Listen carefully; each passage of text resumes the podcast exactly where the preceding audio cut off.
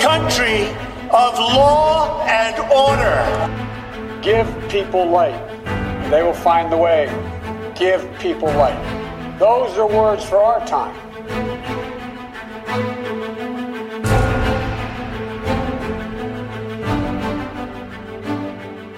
Bonjour, je suis Laurent Marchand, vous écoutez Maison Blanche, le podcast de la rédaction de Ouest France qui vous fait vivre semaine après semaine la campagne électorale américaine dont l'issue se rapproche de jour en jour puisque le jour du vote sera le mardi 3 novembre. Aujourd'hui, nous parlons justement du système électoral américain. Il n'y a pas un système, à dire vrai, mais plus de 50 systèmes, car dans chaque État, les procédures, les modalités de vote peuvent varier du tout au tout, que ce qu'il s'agisse du vote par correspondance, du vote anticipé, mais aussi de la langue dans laquelle on vote ou des modalités techniques du vote, qu'il soit électronique ou par simple papier. Bref, c'est un véritable maquis juridique que ce système électoral américain, particulièrement propice justement aux contestations comme celles qu'on avait connues en l'an 2000 dans l'État de la Floride c'est ce que redoutent beaucoup d'observateurs, étant donné les difficultés pour Donald Trump de remporter le vote populaire, et bien qu'il y ait contestation dans un ou plusieurs États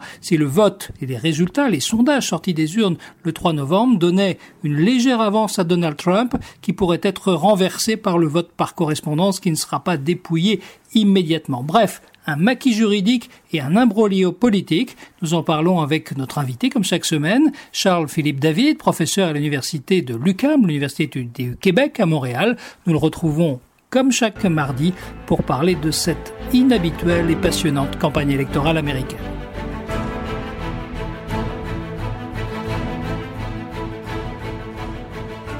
Charles Philippe, bonjour et merci encore d'être disponible pour West France. Bonjour Laurent, c'est toujours un plaisir. Et pour parler de, de, cette campagne électorale américaine qui ne ressemble probablement à aucune autre de celles que nous avons connues dans le passé, nous parlons aujourd'hui des questions de contestation potentiel du résultat le, 3 novembre et du rôle éventuel aussi de la Cour suprême. À propos de la Cour suprême, le juge nommé par Donald Trump, Madame Barrett, très conservatrice, euh, justement passe euh, a passé ses auditions devant le comité du Sénat. Euh, quelle première impression par rapport à, à ce qu'elle a pu déclarer devant ses interrogateurs du Sénat? Ben, je pense qu'on peut dire, Laurent, qu'elle a satisfait en tout point euh, les critères ou en tout cas les aspirations euh, qu'avait euh, certainement euh, euh, entretenu Donald Trump à l'égard de sa candidature, parce qu'elle n'a en rien, mais en rien contredit ou, ou, ou fait opposition aux idées de base que Donald Trump et surtout le Parti républicain ont à propos des différentes facettes qui les intéressent du travail de la Cour suprême. Alors, euh, en fait, euh, ce qui est stupéfiant, c'est que elle, elle, est certainement, en tout cas, une personne très élégante et aussi très ferme dans ses réponses, c'est-à-dire je ne sais pas, je ne connais pas, je n'ai pas l'intention de me prononcer euh, sur cette question-là. Je n'ai pas d'exemple concret. Alors attendons qu'on ait des exemples concrets. Euh, c'est une question hypothétique. Elle a à maintes reprises répondu euh, on est vraiment dans une question hypothétique. Donc elle a, elle a en quelque part fait une, une campagne politique pour favoriser sa propre candidature, puisqu'elle s'est exposée à à, ne rien dire qui pouvait provoquer soit lire des républicains ou lire des démocrates. Et le meilleur exemple que je puisse donner à tout le monde, parce que je les ai écoutés, hein, ça a été long, ces auditions, c'est lorsque euh, le sénateur Patrick Leahy du Vermont lui a posé la question, est-ce que le président, à votre avis, a le droit de s'auto-pardonner d'un crime qu'il aurait commis? Et sa réponse voilà une question hypothétique pour laquelle je n'ai pas de réponse. Ben voilà, euh, le cas est clos je pense qu'elle a compris que durant une campagne électorale, la meilleure chose à faire, c'est de ne rien dire. Et, et donc, euh, euh, c'est une comparution éminemment politique. Tout le monde sait qu'elle sera nommée. Tout le monde sait que sa candidature sera ratifiée. Et euh, elle sera donc juge à la, euh, à la Cour suprême des États-Unis au moment où l'élection se déroule et on connaîtra le résultat de l'élection. Donc, elle sera la Cour suprême sera au complet le 3 novembre, probablement. Ah oui. Hmm. Moi, je le pense. Ce qui veut dire qu'en cas de litige, comme on a pu le connaître en 2000, euh, autour de, du vote en Floride, la Cour suprême pourra être mobilisée avec une majorité très largement conservatrice, avec trois juges nommés par Donald Trump lui-même. Oui, euh, je pense que en lieu et en place du résultat de 5 contre 4 auquel on avait assisté euh, il y a 20 ans, ben, cette fois, vous aurez probablement 6 juges favorables à la cause de Trump et 3 qui seront encore, on va dire, des liberals qui euh, vont défendre le fort, on va dire, plus démocrate ou de la démocratie. Alors voilà, ça donne une configuration qui est inquiétante pour pas mal de gens. Je crois que deux ou trois juges, M. Canavo, mais aussi Mme Barrett, ont été avocat du président Bush d'ailleurs. Oui, ils ont fait partie d'anciennes administrations.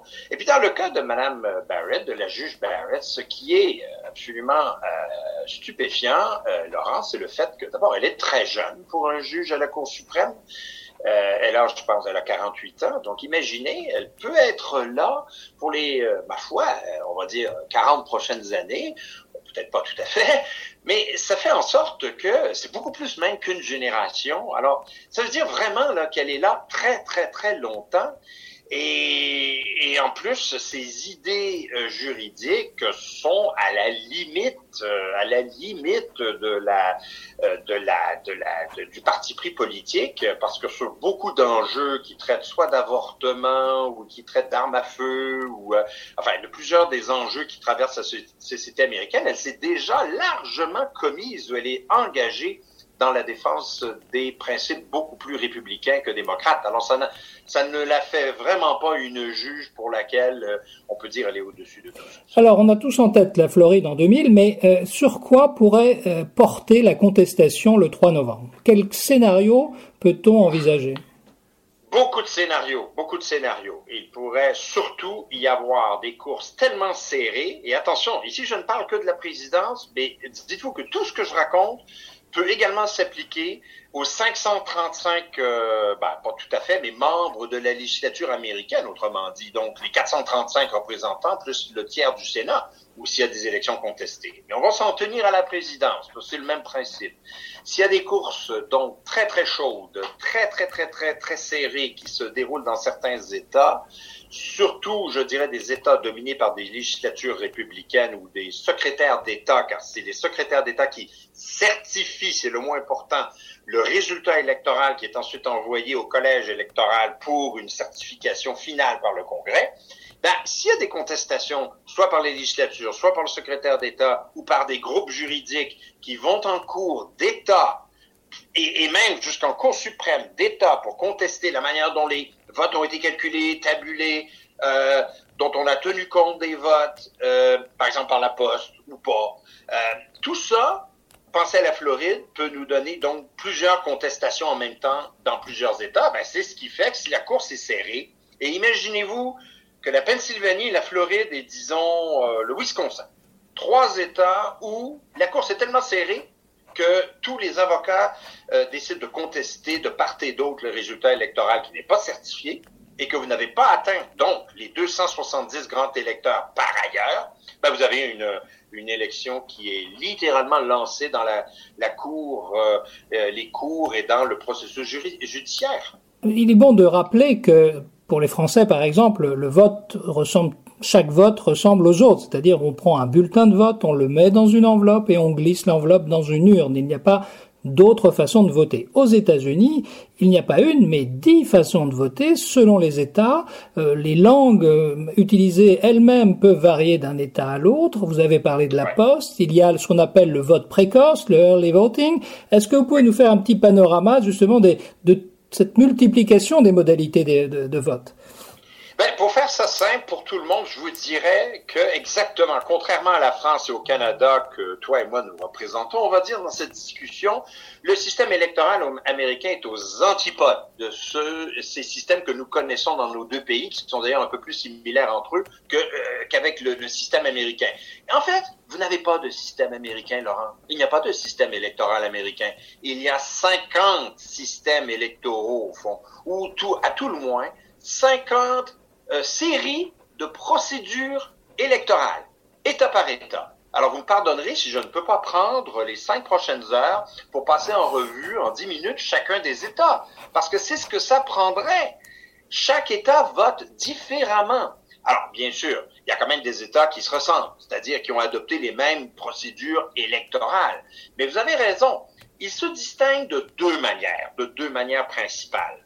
Et vous retrouvez en passant tout cela dans le livre d'Elisabeth euh, Comprendre, Elisabeth Vallet, Comprendre les élections américaines, qui est publié au Septentrion au Québec, où elle explique toute cette procédure.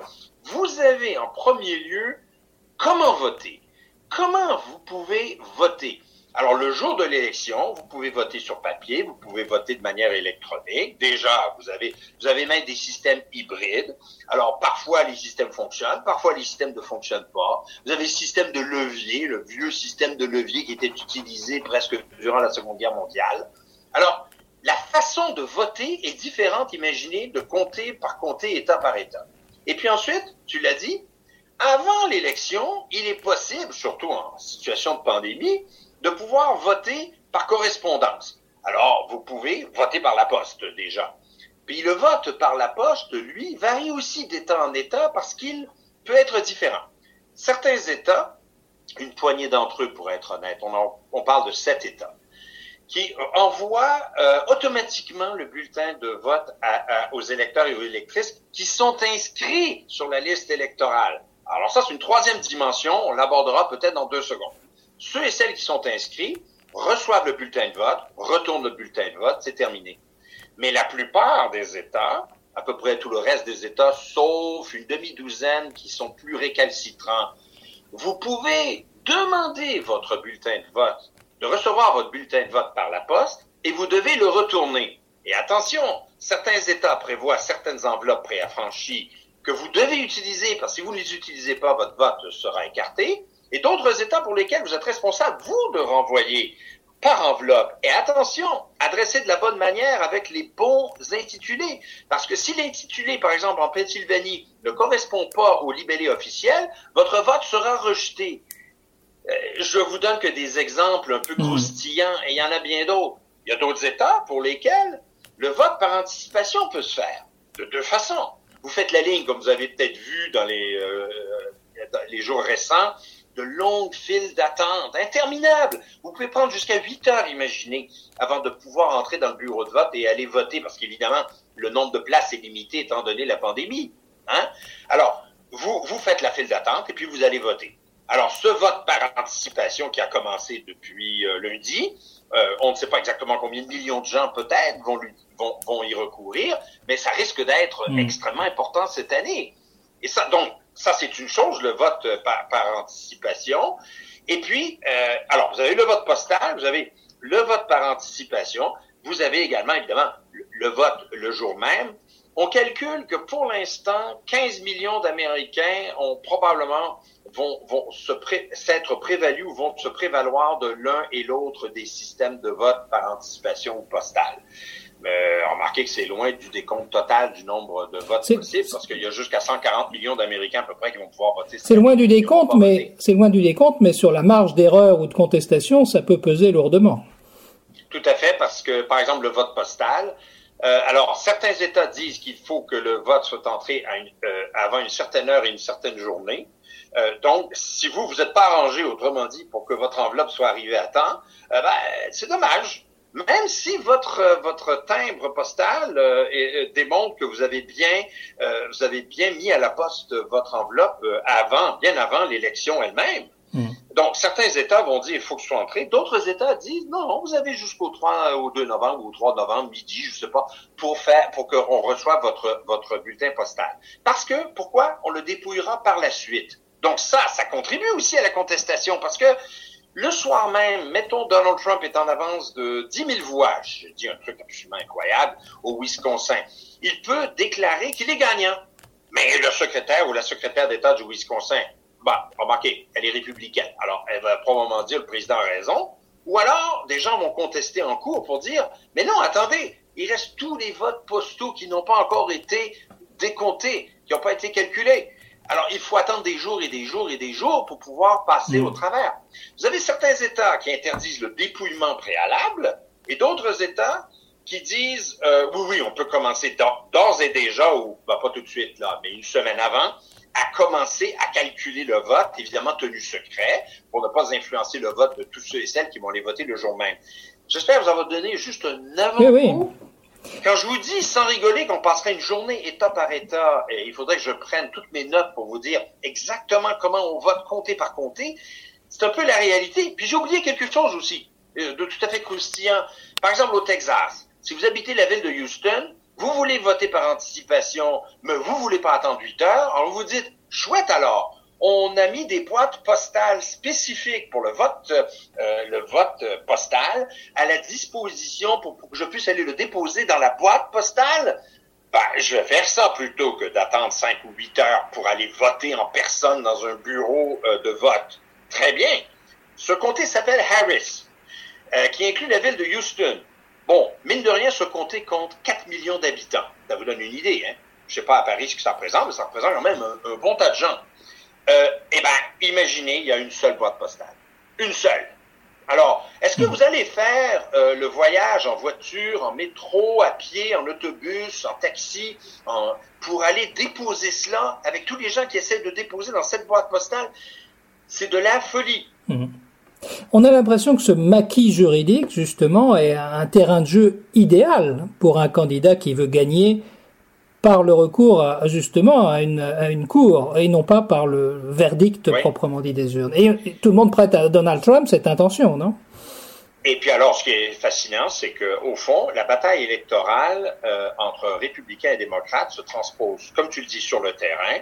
Les démocrates veulent plus de monde qui aille voter, mobiliser le vote, euh, élargir le vote pour permettre, par exemple, aux minorités hispaniques, afro-américaines, les jeunes, de pouvoir voter, parce qu'on n'a même pas parlé de ça encore, mais si tu es un jeune, tu ne conduis pas une voiture, tu n'as pas ton permis de conduire, comment, par exemple, au Wisconsin, pour reprendre l'exemple de tout à l'heure, tu vas aller voter alors qu'on exige une carte d'identité avec photo, par exemple, comme par hasard, le permis de conduire, parce que c'est la seule carte vraiment disponible, pour prouver que vous êtes la personne qui prétendait à être la personne sur la liste électorale, puis vous n'avez pas de carte avec photo, vous ne pouvez pas aller voter. Alors ça, ça s'appelle la suppression du vote. C'est exactement ce que font les républicains. Donc, en sens contraire des démocrates, eux ne veulent pas élargir le vote, ne veulent pas mobiliser le vote, ils veulent que seulement les euh, votes euh, plutôt favorables au Parti républicain euh, aillent voter et que les autres en soient dissuadés.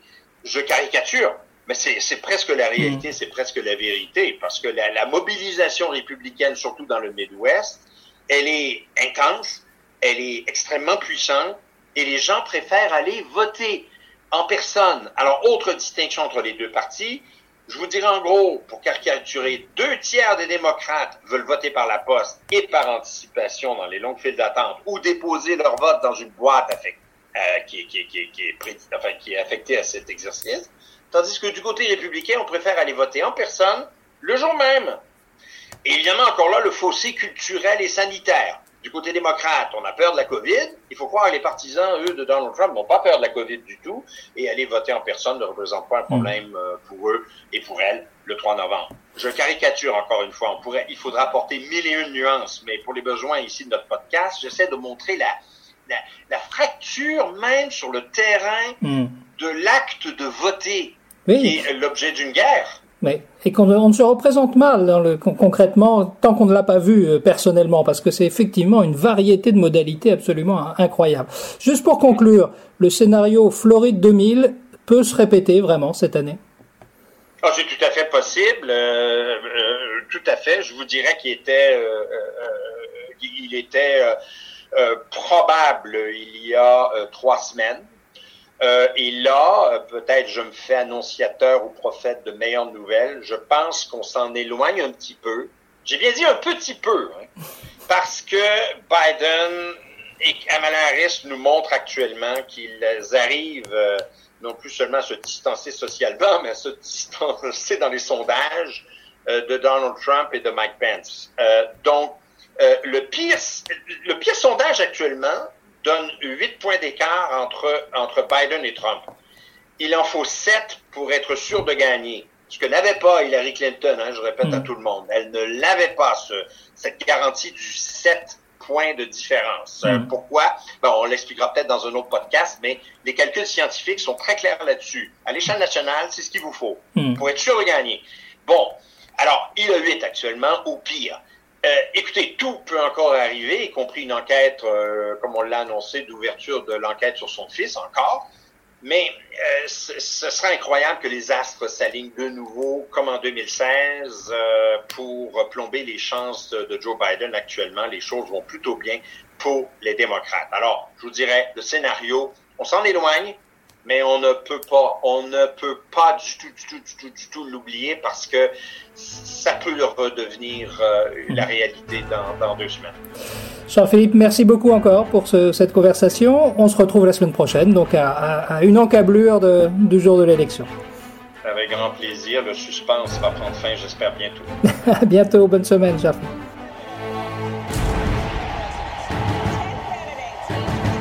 Retrouvez cet épisode ainsi que nos autres productions sur le mur des podcasts et aussi sur notre application Ouest France. N'hésitez pas à nous mettre 5 étoiles si vous avez aimé ce programme.